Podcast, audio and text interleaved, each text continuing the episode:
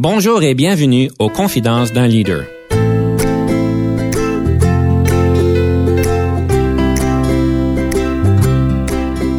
Ici Denis Lévesque, coach de cadre. Nous avons donc l'honneur et le privilège de recevoir en studio des leaders qui ont marqué leur communauté afin d'apprendre de leur expérience et de s'inspirer de leur sagesse.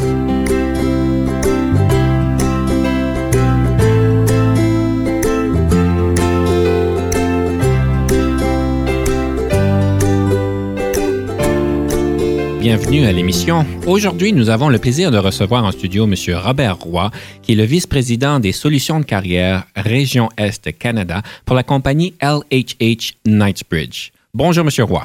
Bonjour, M. Lévesque. Et bienvenue dans nos studios. Aujourd'hui, nous avons le plaisir de parler de leadership. Et puis, une des choses qui, euh, qui a été très, très claire dans dans ma recherche sur votre leadership, c'est que vous avez un leadership très collaborateur. Et euh, j'aimerais peut-être explorer le concept de collaboration, pourquoi c'est important et comment on peut devenir un bon collaborateur? Ben, en fait, euh, la collaboration a commencé, euh, je dirais, en milieu de carrière, où j'ai découvert l'impact et l'influence de la gestion et de la bonne gestion du changement. pour moi, c'est important. j'ai travaillé beaucoup, beaucoup dans le domaine des technologies, puis les gens font référence souvent à People, Process and Tools. Les individus, les processus et les outils. Puis dans l'ordre, ils vont souvent faire référence aux individus quelque part dans le processus de réflexion. Puis pour moi, c'est la première priorité. Dans la gestion du changement, de mettre les gens très tôt dans le processus, de les engager dans, dans la réflexion initiale, puis de les amener en cours de route à participer au changement. C'est ce que fait, je te dirais, au cours de ma carrière, j'ai eu probablement plus de succès que la moyenne euh, des individus dans des grandes transformations qui ont amené des individus, en fait, euh, dans certains cas même à perdre des emplois, mais de comprendre la réalité organisationnelle dans laquelle ils étaient. Vous dites que c'est arrivé en mi-carrière. Oui. Qu'est-ce qui t'est passé pour qu'il y ait cette prise de conscience? Ben, en fait, euh, j'ai grandi dans le milieu des, affaires. Par accident, euh, j'étais technicien, je grimpais des poteaux en 1979. Et puis, euh, beaucoup de détermination. Je viens d'une famille d'entrepreneurs. Mon père était entrepreneur, mon frère était entrepreneur, ma sœur l'est encore aujourd'hui. moi, je me considère comme un intrapreneur qui a grandi dans des organisations puis qui a appris euh, par des modèles, des coachs, des gens qui m'ont accompagné en cours de route. Et puis, euh, il y a un type euh, qui, à un moment donné, M. Rodrigue Landlois, qui lui m'a marqué beaucoup. C'est un type qui était très humain, qui est à la retraite aujourd'hui, puis qui me suit encore, qui m'appelle une ou deux fois par année pour savoir où je suis rendu, pour savoir comment je vais. Mais il a toujours eu ce côté humain-là, puis il m'a toujours dit, tu n'as pas de succès, puis tu n'auras jamais de succès seul. Tu vas l'avoir avec des gens. J'ai toujours eu ce succès-là, justement, parce que j'ai travaillé avec du monde qui était formidable. Donc, il est devenu mentor. Il est devenu mentor en quelque sorte, exactement. Quelle est l'importance d'un mentor dans le développement du leadership? Est-ce que c'est juste un addon ou c'était bien planifié? C'est quoi l'importance? Moi, je pense qu'il y a probablement deux volets euh, ou deux, volets à la réponse. Il y a le mentorat puis le coaching. Mm-hmm. Je vais faire une distinction entre les deux. Ou un mentor, mais c'est quelqu'un, en fait, qui, que tu vois, qui est en avant de toi, puis qui va t'aider à réfléchir, qui va t'aider à prendre du recul, qui n'est pas nécessairement impliqué au niveau contextuel, mais qui a plus, euh, qui a vécu des situations auxquelles tu peux faire soit référence ou qui va, encore une fois t'aider à prendre du recul par rapport à un environnement, un contexte. Un coach, ben, c'est quelqu'un qui va venir de façon sporadique, qui va t'aider à travailler sur des trucs, soit de développement, ou d'orientation, puis qui va avoir un début puis une fin. Pour moi, un mentor, ça n'a pas nécessairement de fin. C'est vraiment un peu comme, moi j'appelle mon ami Rodrigue, un peu comme mon ange gardien. Quand j'ai des moments, euh, on dit souvent, plus on est euh, au haut de l'organisation, plus on est seul. Ben, D'avoir ces gens-là autour de nous, ben, c'est rassurant, c'est enrobant, c'est accompagnant. Puis quand je suis allé euh, chez Bombardier, dans ma carrière. Puis c'était, j'ai quand même eu une expérience de presque sept ans avec Bombardier Aéronautique. J'ai eu affaire à un groupe d'exécutifs avec qui je travaillais, qui eux étaient déjà des mentors dans l'organisation. J'ai pu observer dans l'action des gens qui faisaient du mentorat en entreprise, puis vraiment de, solides personnes. J'étais, fier d'appartenir à ce groupe-là euh, énormément.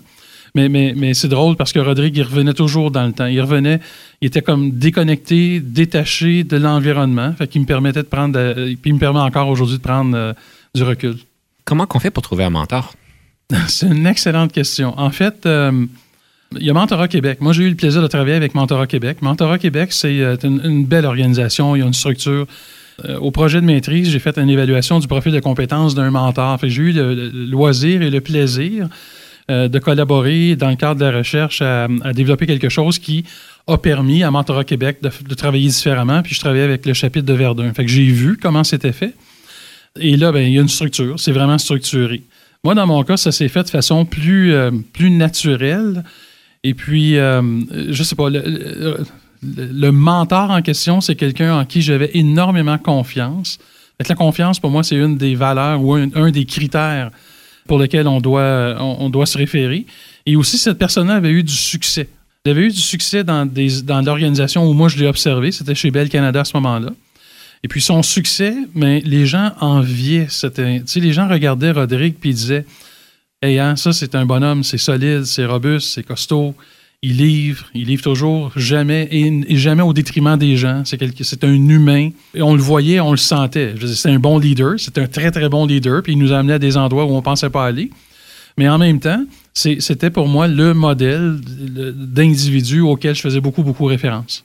Alors, vous êtes rentré dans son bureau, puis vous avez dit, regarde, je veux que tu sois mon mentor. Non, on était assis sur. Euh, puis je me rappelle de cette journée-là, on était assis à, l'extérieur du, euh, du building, puis, euh, à un moment donné, on avait une grosse décision à prendre, puis une réduction d'effectifs. J'ai réduit un département de presque 350 employés à 32. Puis, euh, c'était dans le cadre de, ben, Ça, c'est dans le moment où il y avait des gros exercices de rationalisation mm-hmm. dans l'organisation. Mm-hmm. Et puis, lui, il m'a regardé en pleine face, puis il m'a dit ben écoute, tu vas faire ça de façon correcte, puis de façon humaine, je suis convaincu. Puis, si tu besoin d'aide, ben n'hésite pas à venir me voir. C'est que ça s'est réglé comme ça. Puis euh, je l'ai senti tellement sincère, puis, puis, tellement prêt, que je dis, ben écoute, si jamais j'ai un pépin, c'est clair, je vais référer à toi. Puis on est resté toujours connecté. C'est tout un défi, hein, de 350 personnes à 32. Et, c'est surtout le genre de travail que euh, beaucoup de leaders en entreprise, euh, évidemment, on n'est pas leader pour, pour faire ce genre de travail-là. Et je sais que vous travaillez au niveau des transitions de carrière, que ce soit pour les cadres ou les autres personnes. Est-ce que vous auriez une, suggestion pour des cadres qui ont des défis de ce genre-là à affronter malgré C'est certain que ça fait partie d'une réalité aujourd'hui, les grands changements organisationnels. Quelle serait votre suggestion pour un grand leader qui doit faire ce genre de, procédure, si on peut l'appeler une procédure? Dans le contexte, je vous dirais, de, de globalisation dans lequel on évolue, j'ai eu le plaisir et la chance au cours des 15 dernières années de travailler à l'international. J'ai pu observer plusieurs cultures, plusieurs comportements des comportements et des cultures européennes, des cultures euh, asiatiques, des cultures indiennes, mexicaines, américaines et canadiennes. Et dans tous les cas, j'ai dû, faire des réductions d'effectifs un peu partout dans le monde, mais dans tous les cas, c'est la transparence dans la mesure où on est en mesure de transmettre l'information qu'on doit transmettre et le plus sincèrement possible. Si j'avais à coacher euh, ou à, aider un jeune cadre aujourd'hui à passer au travers ce genre d'exercice-là, ben, je veux dire, le monde ne sont pas dupes aujourd'hui. Les employés ont accès à de l'information souvent plus rapidement que nous, on peut, on, peut penser qu'eux ont accès à. Euh, soyons, soyons vigilants, mais en même temps, soyons transparents. La transparence, c'est payant. L'honnêteté, l'intégrité, euh, c'est des valeurs qui me sont chères. Et puis, euh, quand j'ai eu à faire ces exercices-là, j'ai toujours fait dans l'esprit où je me disais, si j'étais assis de l'autre bord de la table, mm-hmm. qu'est-ce que je voudrais entendre? Donc, la transparence devient importante. Très importante. Et je sais qu'il y a toujours une ligne une ligne entre la transparence puis la ligne entre des choses qui ne peuvent pas être dites aujourd'hui, mais qui pourraient peut-être être dites demain par rapport à toutes sortes de logistiques et de difficultés. Comment qu'on fait pour déterminer c'est quoi la ligne? Je pense qu'on va revenir un peu à une des premières questions que vous aviez posées sur euh, l'engagement. Je suis devenu au fil des ans un, expert de transformation. J'adore la transformation. Euh, quand la transformation crée de la valeur, quand la transformation aide l'organisation en fait, à, continuer à être une organisation et à de la valeur dans l'économie. Ce que j'ai fait, puis ce que j'ai toujours fait, c'est que j'ai engagé très, très tôt comprendre la vision puis comprendre la mission qui m'est donnée. Quand je comprends la mission qui m'est donnée, à ce moment-là, j'engage immédiatement l'équipe de direction dans la mission. Je les engage en expliquant clairement qu'il y a des lignes avec lesquelles on va devoir composer, qu'on ne pourra pas franchir, mais qu'on va pouvoir franchir en temps et lieu quand on aura de l'information qui sera partageable. Une fois qu'on a de l'information partageable, en fonction des calendriers, en fonction des événements, en fonction du programme, on rencontre les employés, on est le plus transparent possible. Ça, ça se fait à tous les niveaux. Hein. Je veux dire, c'est pas un individu qui, véhicule puis qui transporte le changement sur ses épaules. C'est une organisation. C'est ce qui fait que quand j'ai toujours engagé le monde autour de moi à participer au message, à élaborer le message, à comprendre le message, puis à la fin à être aussi convaincu que moi, malgré que ce pas toujours des messages intéressants, c'est des messages qu'on doit transmettre, puis qu'on va transmettre, puis qu'à la fin, on va être convaincu que c'est la bonne chose pour l'organisation. Si on ne l'est pas, on recule, puis on reprend des décisions pour réaligner les choses. Très bonne suggestion. C'est certainement une conversation très, euh, très sérieuse et très difficile à avoir, mais euh, très bonne suggestion. Je sais que vous êtes un homme qui euh, vise l'excellence, qui ne se satisfait pas de, la réalité des opérations. À un moment donné, vous avez été, si je me rappelle bien, à Bombardier. Vous avez donc pris en charge un groupe de ressources humaines. Et si je me rappelle bien, votre perception, c'était d'aller au-delà de l'opération, de servir les ressources humaines, c'est certain qu'il faut servir les personnes avec toutes les choses en ressources humaines, mais d'aller chercher un impact en entreprise, une valeur supplémentaire, un value added service, comme on dit en anglais. Pour vous, ça la place à quoi l'excellence en organisation? Est-ce que c'est toujours possible? C'est toujours possible. C'est toujours possible, l'excellence. Euh, en fait, à, votre question, ce que je répondrais, c'est que les, ressources humaines, c'est un service, mm-hmm. c'est une fonction. Hein. Une fois qu'on a compris le nom euh, ou la terminologie d'une fonction dans une organisation, c'est pas la mission première. si on reprend Bombardier, la mission première, c'est de fabriquer, de livrer des appareils qui sont sécuritaires puis qui fonctionnent bien, les gens reviennent en racheter. Mm-hmm. C'est pas de venir faire des ressources humaines avec Bombardier. Avec la valeur ajoutée que j'ai créée tout le temps que j'ai été là, en fait, puis c'est la mission que je me suis donnée au travers de la mission qu'on m'avait donnée, c'est de créer la valeur pour l'organisation qui, à la fin, va rendre le service qu'il doit rendre de façon primaire et de façon secondaire, dans son entourage, n'aura pas à se soucier des systèmes, des processus, des individus. Le service va être rendu pour que les employés soient le plus performants possible avec le moins de tracas possible.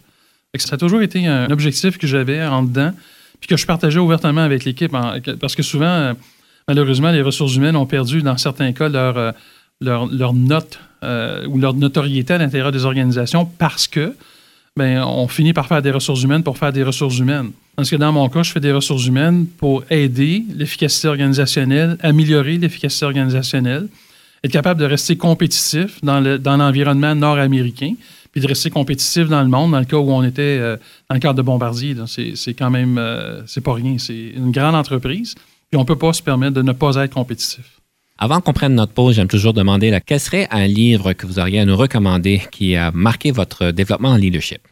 En fait, c'est au début, début de ma carrière, euh, j'ai une dame qui s'appelle Georgina Wyman, qui était la chef des ressources humaines de Nortel à ce moment-là. Et puis, Georgina m'avait donné un livre, Les sept habitudes des gens efficaces de Stephen Covey. J'ai lu le livre, j'ai relu le livre, j'ai re-relu le livre. Puis là, il a sorti à un moment donné la huitième habitude de Stephen Covey. Puis ça, en fait, c'est des trucs de base, puis qu'on peut appliquer à peu près à tous les niveaux, mais ça m'a quand même structuré. Euh, n'ayant pas eu de parcours euh, éducationnel euh, standard, en fait, j'ai appris sur, le terrain jusqu'à ce que je retourne aux études un peu plus tard. Mais ça, ça m'a donné un modèle en gestion que j'ai appliqué en cours de route puis qui m'a toujours bien servi. Et la huitième habitude, on parle de quoi dans la huitième habitude? En fait, on parle de l'enrobage des sept premières. Puis je pense que Steven voulait refaire un peu de, un peu d'argent avec son premier livre. Alors, vous recommandez hautement le premier, les sept habitudes d'un des, des, gestionnaires efficaces. Exactement. Bon, mais parfait. Sur ce, on va prendre une petite pause. On revient sous peu.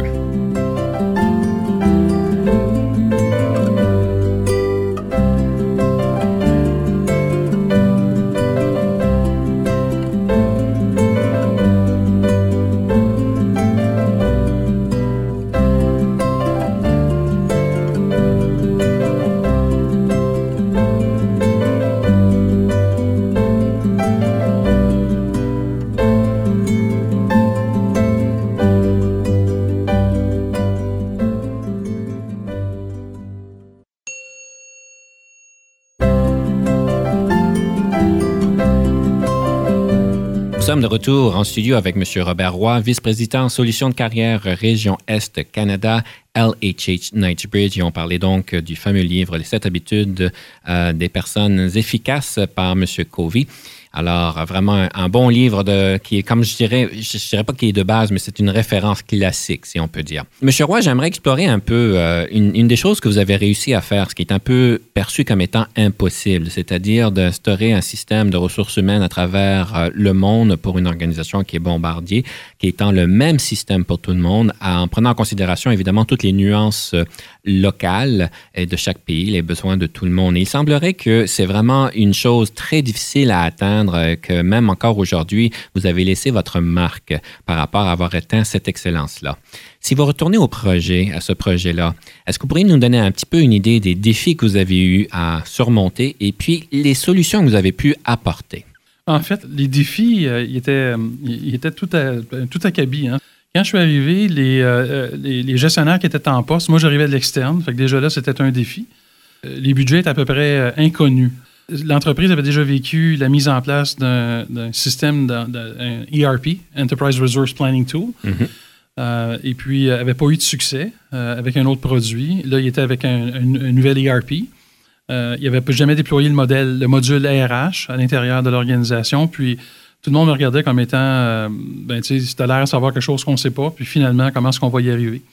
Je suis arrivé avec une, habitude. En fait, j'arrivais de la consultation, puis je vais passer quelques années à expliquer aux gens comment faire, mais je n'avais jamais eu le défi de le faire. Mon objectif, c'est vraiment d'aller le faire et non pas de dire quoi faire. Fait que quand je suis arrivé, j'ai impliqué tout de suite l'équipe dans la gestion du changement, dans la compréhension de ce qu'on devait faire. J'ai amené un terme qui était assez simple, mais qui était probablement une découverte pour plusieurs. C'est qu'on parlait souvent des besoins locaux, puis des besoins régionaux, puis des besoins globaux, puis des... Le terme que j'ai amené, c'est glocal. Fait qu'on est une entreprise globale, on a des besoins locaux. Fait qu'on va travailler autour d'identification de, processus on va identifier aussi les ressources, puis nos systèmes, toujours dans l'esprit du glocal. Puis ça, ce que ça a fait, bien, ça nous a donné au moins un, point de mire où on disait, à chaque fois où on avait des discussions, on se posait la question, est-ce que ça contribue à l'atteinte de notre, objectif glocal? Puis ben, on a réussi comme ça à définir ce qui était vraiment local, ce qui était vraiment régional, puis après ça, ce qui était global. Puis ça a été un, programme. Hein. Moi, les gens travaillent souvent par projet étant donné que moi, je n'étais pas là pour six mois, un an, mais j'étais là pour, à mon avis, plusieurs années. J'ai développé la notion de programme, puis j'ai expliqué qu'on avait à mettre en place une fondation. J'ai eu le, privilège d'avoir un dual reporting dans ce projet-là. Je me rapportais au CIO, puis je me rapportais au, chef des ressources humaines. j'avais la chance de, de, mettre un frein au système pour pas que le système lead les processus, puis de travailler avec l'équipe des ressources humaines à identifier des processus globaux qui euh, étaient pour maximiser l'utilisation des ressources humaines puis des ressources systèmes dans un cadre d'entreprise globale, mais qui, à la fin, allait créer de la valeur, pas pour les ressources humaines, mais pour l'organisation. ça a été, comme on dit en bon québécois, a journey. fait qu'on a passé, on a passé euh, à peu près trois ans à, faire des roadmaps, à définir des blueprints, euh, en termes TI, et puis à, déployer ces systèmes-là avec le minimum de personnalisation. Le CIO aimait ça. En fait, on investissait dans la plateforme, on ne faisait pas de la paramétrisation ou de la personnalisation. On utilisait au maximum ce qui était dans la boîte. Puis ça nous a permis d'accélérer la mise en place de la fondation. Mais j'ai toujours eu une vision autour de la finalité de la chose. Que avec les gens TI, mais j'ai fait de ce qu'on appelle de l'architecture. J'ai défini la fondation pour l'organisation, pas pour les ressources humaines. Fait que d'avoir le nom, le prénom de tout le monde, leur numéro d'assurance sociale, le, salaire de l'individu, son titre, c'était pas pour les ressources humaines, c'était pour l'organisation. Comment cette information-là va aider dans la chaîne d'approvisionnement? Comment cette information-là allait aider l'organisation dans ses opérations quotidiennes? Je ramenais toujours l'information par rapport à l'organisation et non pas aux ressources humaines. C'est sûr et certain que mon patron, le chef des ressources humaines, lui adorait ça. Parce qu'en fait, on gagnait en crédibilité, on créait de la valeur organisationnelle et non pas de la valeur ressources humaines seulement. Ça a été euh, une journée, mais j'ai engagé tout le monde dans cette idée-là, contrairement à mes prédécesseurs qui étaient venus avec l'idée de mettre en place un système de ressources humaines. Je suis venu vraiment mettre un système organisationnel qui était administré par des ressources humaines. Donc, vous avez vraiment regardé la plateforme au niveau technologique et son, sa place par rapport à l'organisation dans toutes les fonctions dans lesquelles on pourrait utiliser les paramètres. Exactement. C'est vraiment un cas, si on pourrait dire en, bon canadien français, en, en franco-ontarien, comme on dit, un textbook answer, euh, où est-ce que c'est important d'appliquer tout le monde. Le côté personne, je présume que vous avez eu des barrières, vous avez eu quand même des résistances. Oh, énormément, énormément. Un, j'étais de l'externe, fait que déjà là, c'était... Euh, puis, selon les individus qui étaient en place, je ne comprenais pas les valeurs organisationnelles. Mais très rapidement, j'ai un côté ben, je, pense que je le dis depuis le début, je suis, je, suis très humain, j'aime le monde. Mhm. j'ai travaillé avec les gens qui avaient des difficultés, en fait, à adopter le changement. Puis, euh, j'ai pris le temps. Ce que j'ai appris, en fait, dans ma carrière, c'est à arrêter. Hein. Les leaders, souvent, on est des locomotives, on est en avant. Puis, on n'a pas la notion, euh, tu sais, une traque de chemin de fer, c'est one way. Hein, tu embarques dessus. Mais ce que j'ai appris en cours de, dans ma carrière, c'est à mettre toujours une voie d'évitement puis être capable, à un moment donné, de me mettre de côté, de laisser passer la locomotive, de regarder chaque wagon, de retourner à la fin, puis de m'assurer que tout le monde est bien aligné avec la vision, l'orientation. Puis quand je vois que tout le monde est vraiment bien aligné, bien, je retourne en avant, puis je vais tirer. Mais je ne vais pas tirer longtemps, parce que mon rôle, c'est de rester à côté. C'est pas d'être en avant, puis, puis de tirer. C'est pas d'être en arrière, puis de pousser.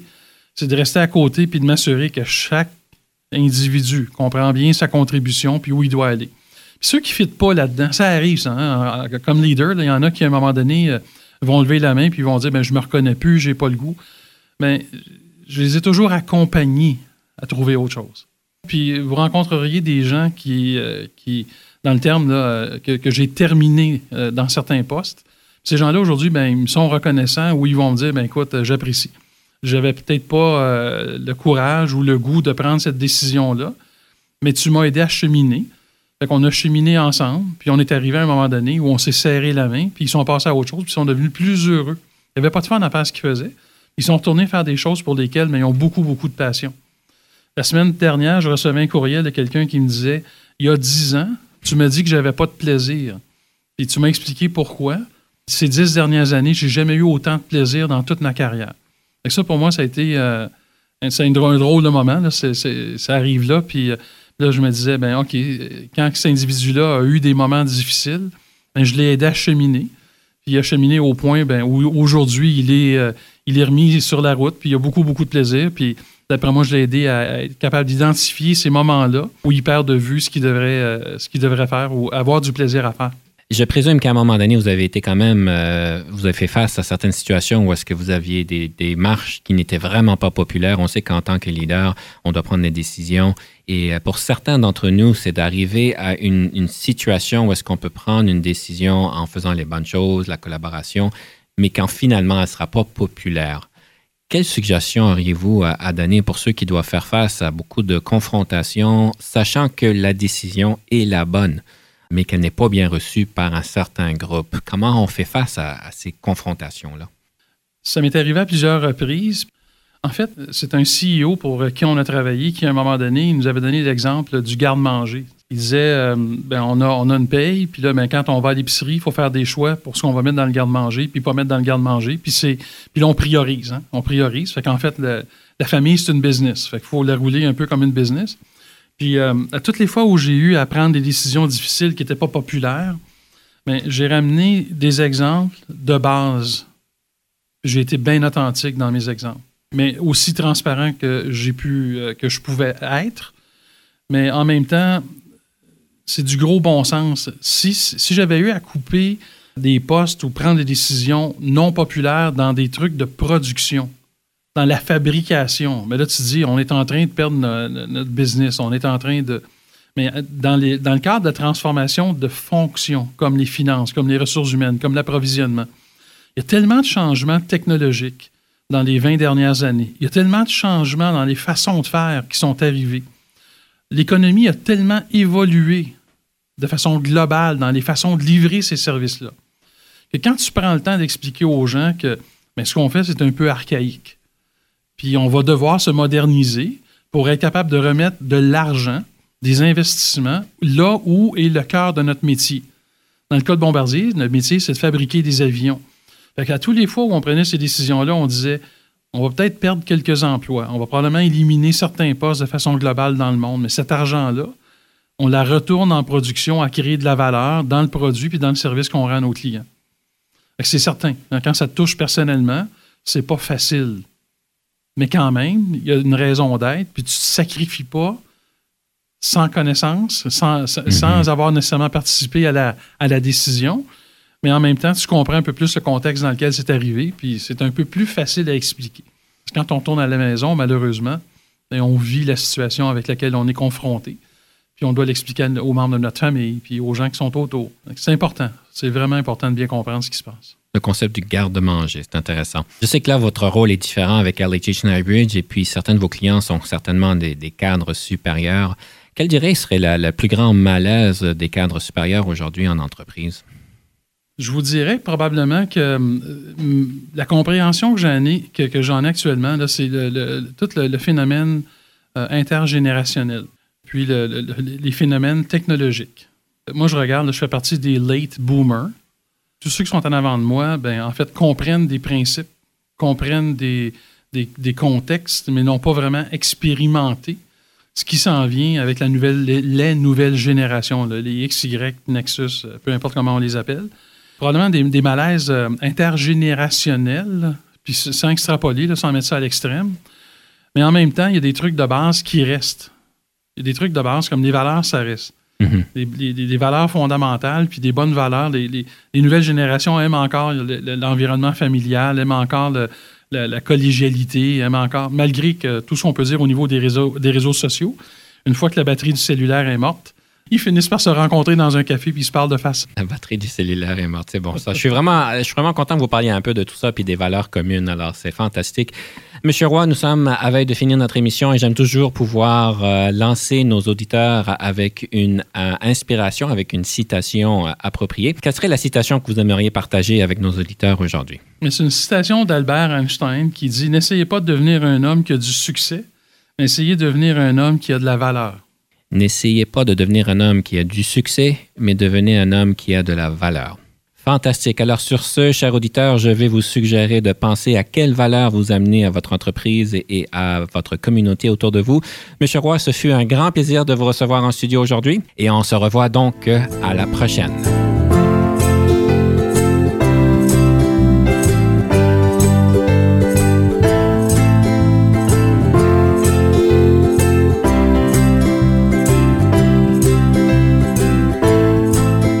Conception, animation, entrevue et recherche, Denis Lévesque. Montage et réalisation, Jean-Paul Moreau. Confidence d'un leader est une production et une présentation d'Unique FM 94,5.